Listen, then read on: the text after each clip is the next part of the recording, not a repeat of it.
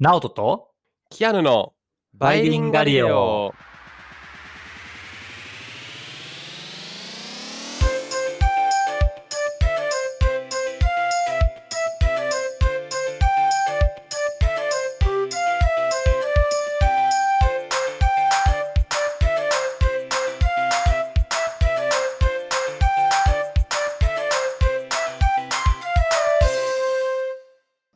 はい、バイリンガリオです。チャンネル登録よろしくお願いします。お願いします。Hello everyone。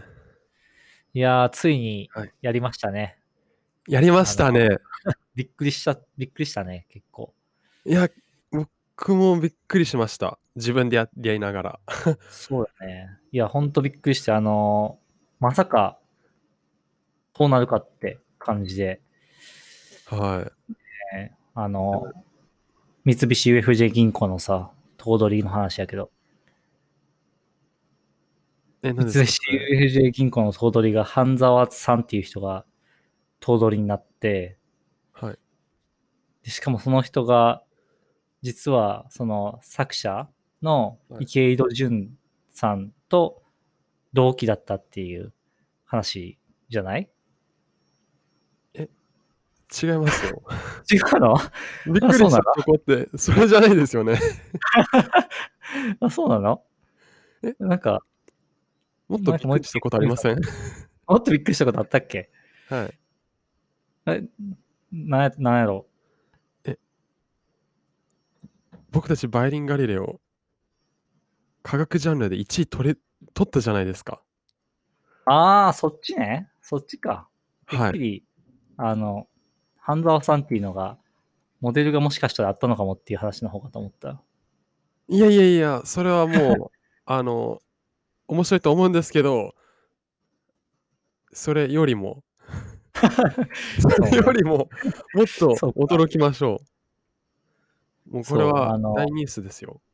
バイリンガリオが、まあ、あの、あの、他のラジオで紹介していただいたことも、まあ多分あるのかなと思いますけど、えっと、科学、アップルポッドキャストの科学カテゴリーと自然科学カテゴリーで1位をはい取ることができました。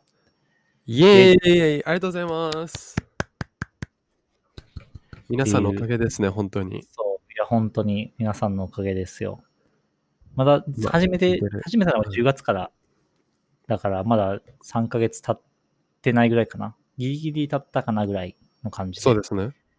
うんでちなみ20にあの何話ですよね、今。はい。そう、24話か5話か、そのぐらいやと思うけど。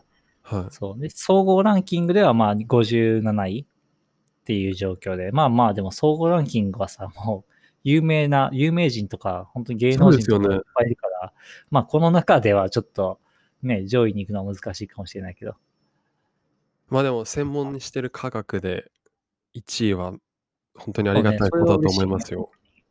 嬉しいことですよね。なので、はいこれからも頑張っていけたらなと思います。これからはね、まあいろいろまずやり、なんか面白いことどんどんやっていこうかなと思うんだけど、思思ってて、はいまずはちょっとなんか、あの、他にもちょっと動画をちょっと工夫してみようかなと思ってて、いうん。ろいろ作戦は考えているので、またちょっと楽しみにしておいてほしいなと思います。そうですね。皆さん聞き続けてください。聞き続けるだけだと、あの、聞き続けるだけでもいいけど、聞き続けるプラスもうちょっとなんかアルファのことを今考えてるので、そう。っ確かに。ていうことも、常にあの、今新しい後の、ことは。そう、いろいろね、挑戦していきたいと思ってます。はい。もしかしたら、直人さんが顔出しで YouTube デビューするかもしれません。い やでももうこれ別にポッドキャスト顔出ししてるから、あ確かに。そうそうそうそう。あんまり変わらへんけど。動いてるキアノとかね、動いてる僕が見えるかもしれない。かもしれないですね。そうです。Thank you very much ということで。Yeah, thank you so much everyone. うん。そう。でも、キアノはさ、最近ちょっと、あの、これ、あの、今日の科学テーマの内容にも関係してるんやけど、はい。キアノって、運動とかってしてる？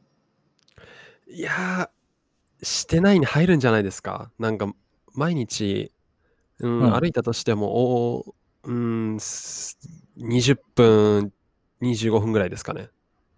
ああ、片道じゃなくて全部でってこと？往復でそれぐらいですね。駅までの徒歩なんで。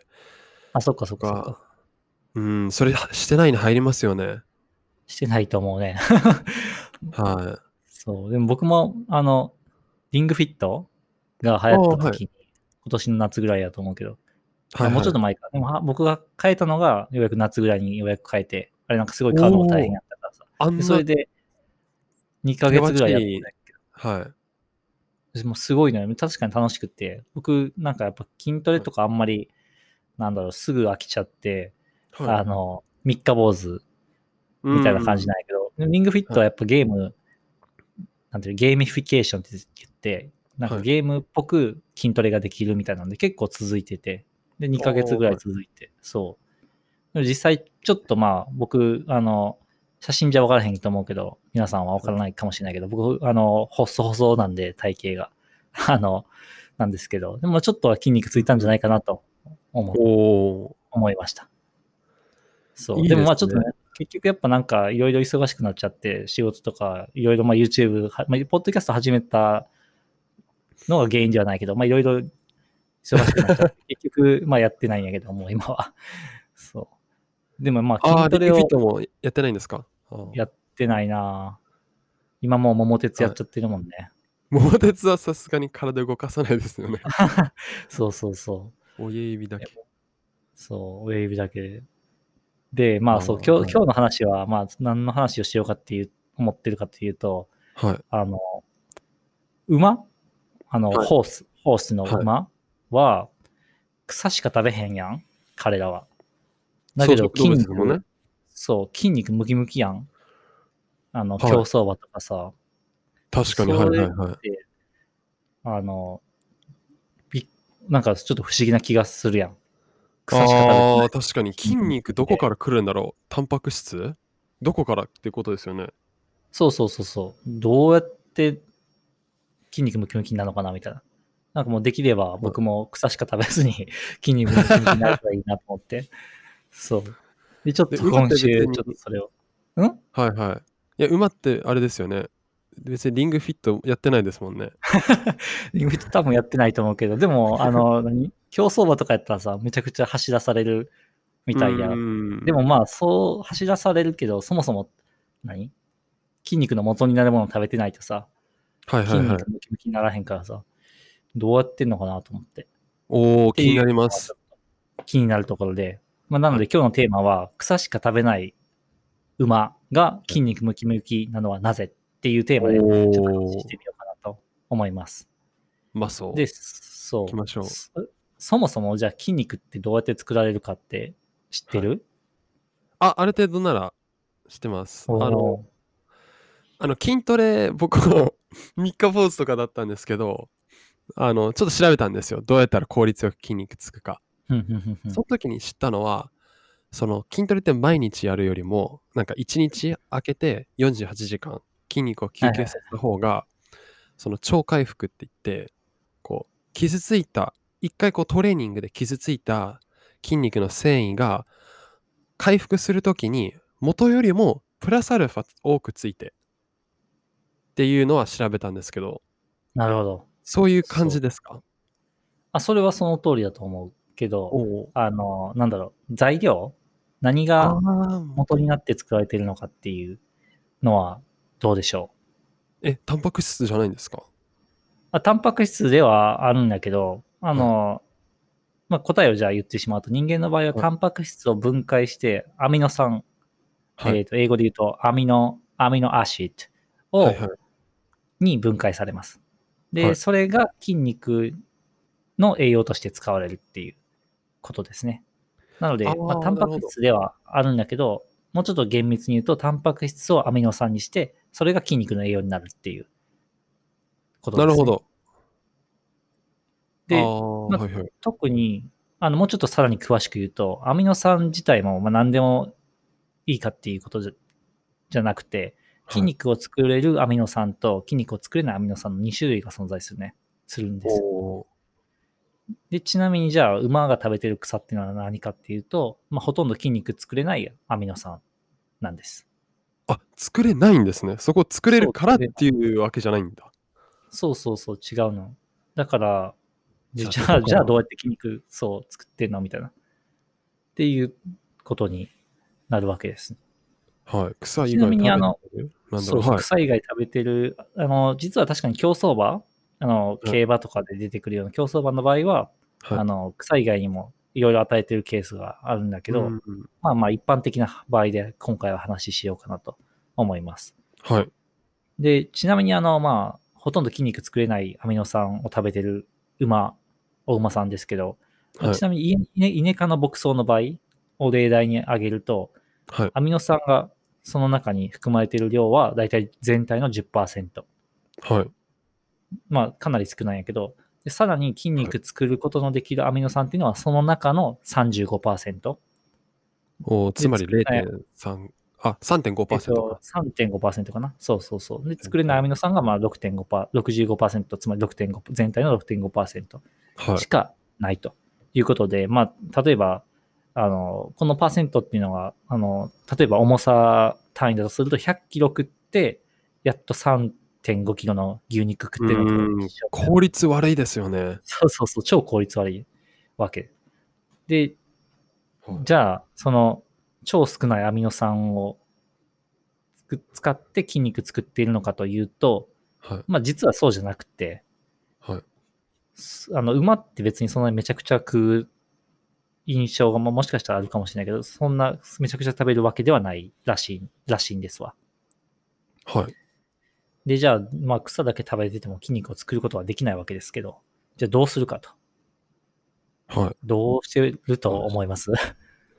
えー？だって3.5%の中、え、草の食べ方に何かあれがあるんですか？からくりがああ、ちょっと近いかも。近い。でも、そんなに近くはない。枯れた草だけを食べてるとかそういうことですか？せ選別してるみたいな？あーそれも、多少は関係、関係してなくはない。でもね、めちゃくちゃ近くはない。ごめん、なんか、ちょっとえーネタバレしそうやからあんまり言えないな。よく噛んで食べるみたいな。あそれは違う。おー草の段階で、えー、なんだろう。ちょっとヒントあります？ヒントは、えーっとね、これヒントがね、すげえ難しいねんな。まあだから、あ、ヒントは分かった。さっき言った、タンパク質から、人間の場合ね、タンパク質を分解してアミノ酸ってそれが筋肉の栄養になるっていう流れがあったやん。そうです、ね。この流れ、そもそもが違う。おーそもそもが違う。っていうことは、タンパク質分解せずアミノ酸の状態で、あ、そもそも違うのか。あ、なんだろそう、まあ、彼らは草しか食べてないから、タンパク質は食べてないよね。う。あ、だからと、いうことで。タンパク質じゃないものからアミノ酸を得ている。大正解。すごい。イエーイそう、その通りです。えっと、まあ、なんでかというと、答えは、馬っていうのは、えっと、盲腸に微生物を飼ってます。はい。で、この微生物が草の主成分である、まあ、セルロースを分解して、あアミノン。酸とか、えっ、と、なんだろう、他の、えー炭水化物とかに変えてくれるからです。からです。はい。でちなみにこの馬の場合っていうのは、このセルロース分解すると、揮発性脂肪酸、えっ、と、英語で言うと、ボラタイルファティアシッド。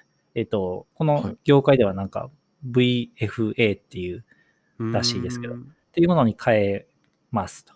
で、それを、あのー、大腸から吸収することで、様々な、草が様々な栄養になって吸収することができるというからくりなんですね。まあつまりさっきの最初の例で言うと、タンパク質からアミノ酸になって筋肉の栄養になるんじゃなくて、はい。えっと、セルロース、まあ、要は草？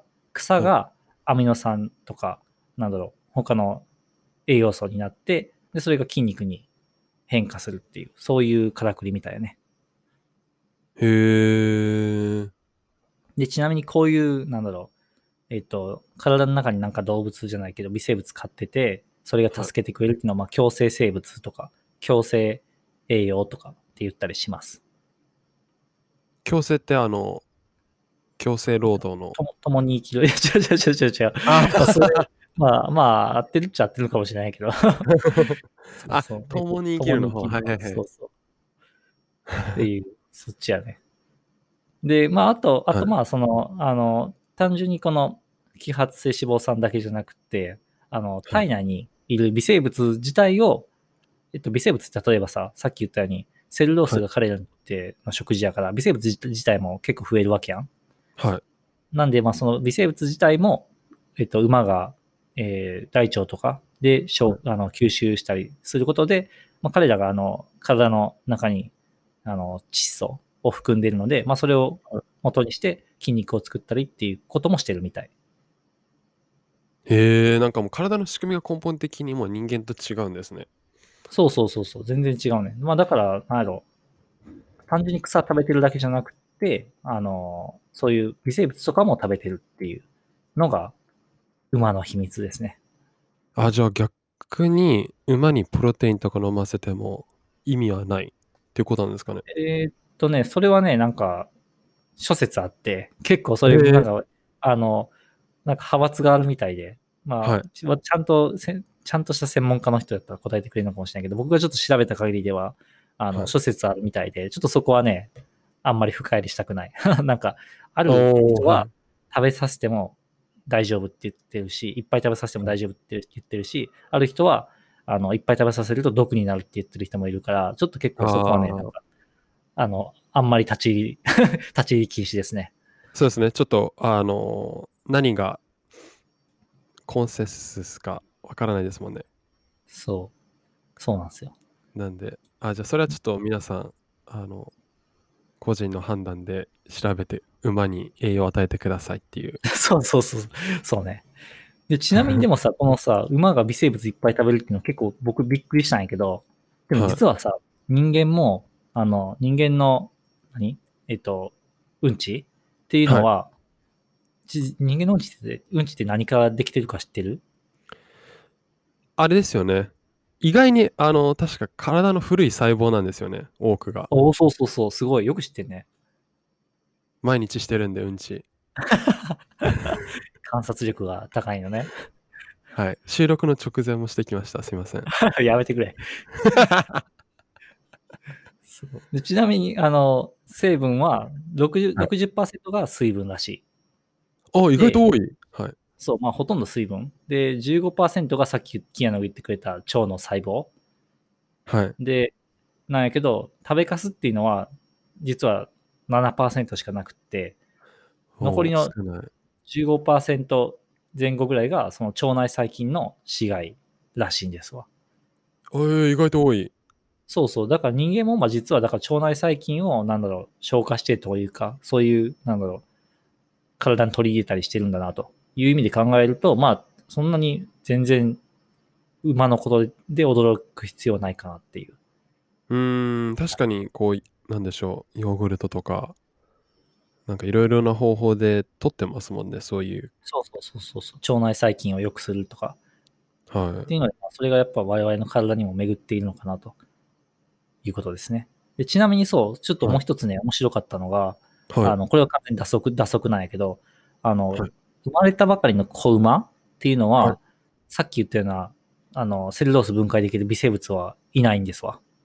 えー、っていうことは何を食べるんだろおお、草そう、何食べるんでしょう。う。あ、草じゃなくまあて母乳、あ、まあそうですね。最初は母乳よね。